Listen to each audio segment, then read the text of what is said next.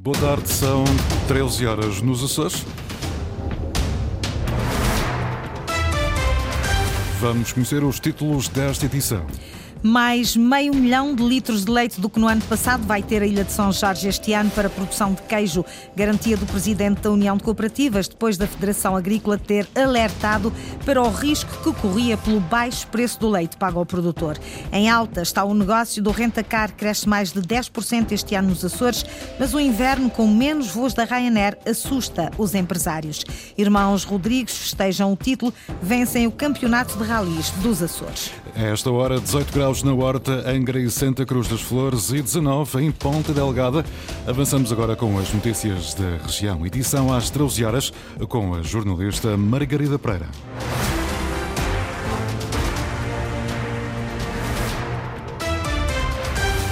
Há menos de um ano, a Federação Agrícola dos Açores alertava para o risco que corria a produção de queijo de São Jorge. Os produtores da ilha estavam a receber 32 cêntimos por litro de leite, um preço muito abaixo do que era pago em São Miguel ou na Terceira.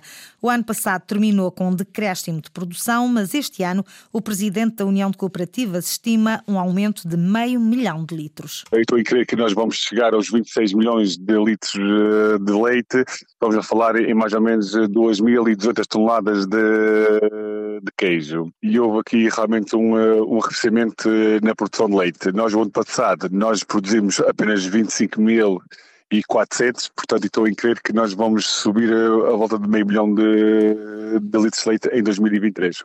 António Aguiar, em declarações à agência Lusa, numa altura em que o governo vai preparar a candidatura do queijo de São Jorge DOP, Dominação de Origem Protegida, a Património Imaterial Mundial da Unesco. António Aguiar diz que será uma mais-valia e não apenas para o queijo de São Jorge. Eu entendo que tem muita importância, tendo em conta que alavanca também todos os restantes queijos dos Açores, que é um queijo que é reconhecido uh, regional não se fala, nacional também, mas também internacionalmente. E, portanto, quando se fala no queijo São Jorge, depois vem tudo atrás uh, os, os, restantes queijos dos Açores uh, também.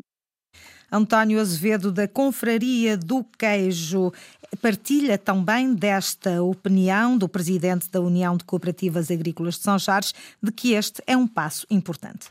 A Confraria vê com bons olhos essa, essa iniciativa eh, porque além de já ser uma denominação de origem, eh, essa candidatura poderia eh, pôr o queijo São Jorge num patamar superior de divulgação e de interesse. E, portanto, tudo que seja para dignificar o nome do queijo São Jorge e promovê-lo, a Confraria vê com bons olhos essas iniciativas, porque a Confraria do Queijo São Jorge tem nos seus objetivos a promoção e divulgação do São Jorge, mas também é a entidade certificadora desse produto. E, portanto, tem aqui uma dupla função e é claro que tudo o que for para promovê-lo é, é, é bem-vindo.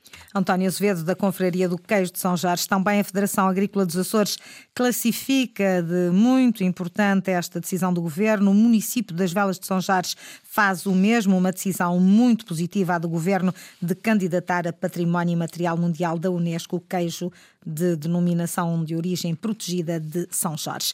Renta Car uma área de negócios ainda em expansão nos Açores. O negócio cresce mais de 10% este ano, mas o setor olha com preocupação os meses de inverno face à drástica redução de voos da Ryanair Sais Furtado. O aumento dos turistas, as frotas ampliadas na rentacar e o aparecimento de novas empresas explicam o crescimento do setor em mais de 10% este ano nos Açores. Todas as empresas praticamente aumentaram as suas, as suas frotas. Houve também aumento de novos players, o aparecimento de novos players, o que também tudo indica que nós eh, eh, estaremos naturalmente na mesma bitola, na mesma onda de crescimento acima de 10%, e depois, enfim, pode haver um caso outro particular que tenha tido um crescimento maior, mas eh, estamos alinhados naturalmente com esse crescimento, porque também as marcas vão disponibilizar os carros que as empresas juntamente pretendiam. Luís Rego, representante nos Açores da ARAC, a Associação dos Industriais de Aluguer de Automóveis.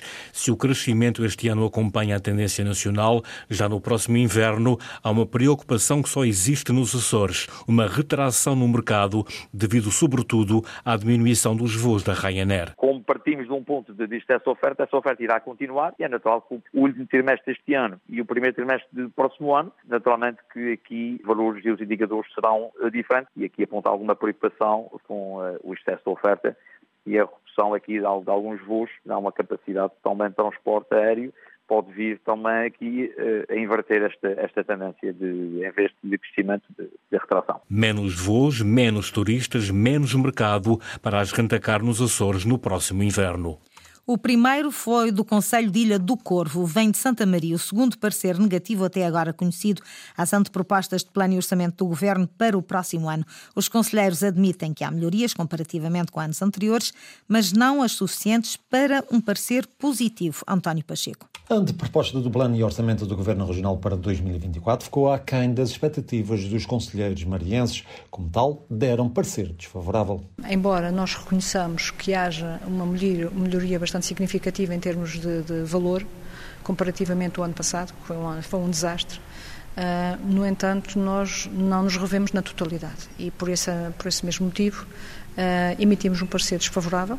Dulce Rezende, presidente do órgão consultivo, diz que os 32 milhões de euros previstos são inferiores a valores apresentados em anos anteriores a 2020 e que não resolvem as reivindicações apresentadas pelos conselheiros nos últimos anos, apesar de se congratular por estas estarem inscritas no plano. Estamos a, a referir-nos concretamente à, à ampliação do, do, do, Centro de Saúde, da Unidade de Saúde, estamos a referir-nos à situação do, do, do, projeto aeroespacial, que já há anos que andamos enrolando, enrolando, enrolando, já vem do anterior governo, e que nós, em termos de orçamento, não se vê em verbas substantivas que eh, façam prever a concretização do projeto aeroespacial em Santa Maria para os próximos tempos. A verba de 500 mil euros para estradas também é manifestamente insuficiente, segundo Dulce Rezendes, que também estranha que a intervenção na zona habitacional do aeroporto, que previa um investimento de 7 milhões de euros, aparece agora com uma dotação de 506 mil euros. Isto para não falar da ampliação e operacionalidade do caso Acostável de Santa Maria. O que nós esperamos e gostaríamos de ver é que na proposta de plano haja uma revisão e que haja aquelas preocupações mais prementes que nós apresentamos que sejam contempladas com verba substantiva que permita resolver esse problema.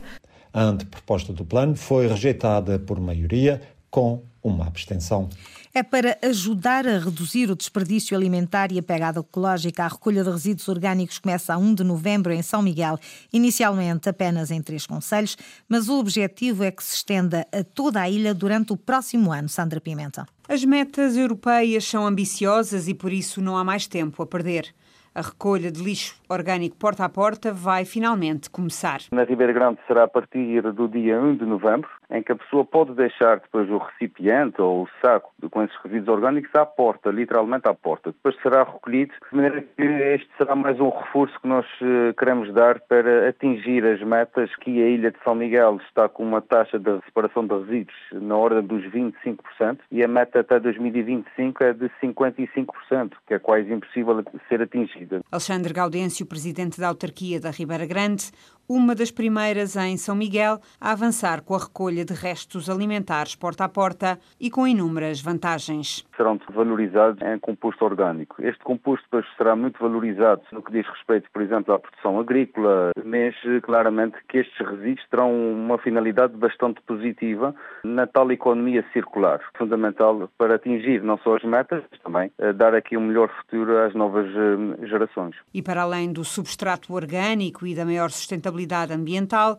há outros benefícios para o futuro e por isso é importante incentivar com este pequeno passo feito em cada casa açoriana. Consciencializar-nos que realmente temos que fazer a separação dos resíduos. Ainda vemos alguma resistência em alguns locais, mas cada vez mais nota-se que as novas gerações estão mais atentas ao meio ambiente, ao fim e ao cabo, e à, e à separação dos resíduos, que será fundamental para o futuro. E para além da Ribeira Grande, também os municípios da Lagoa e Vila Franca do Campo, através da Musami, vão começar muito em breve a dar uma nova vida aos seus resíduos orgânicos. Para este novo sistema de separação e recolha de resíduos orgânicos, o Conselho da Lagoa está a distribuir contentores à população. Nelson Santos, vereador do Ambiente, tem expectativas elevadas para esta operação conjunta com a Musami. É como em tudo, eh, nós temos uma campanha de sensibilização neste momento em paralelo com a distribuição dos contentores. Vamos reforçar a campanha de sensibilização novamente com uma equipa dedicada após a distribuição dos contentores.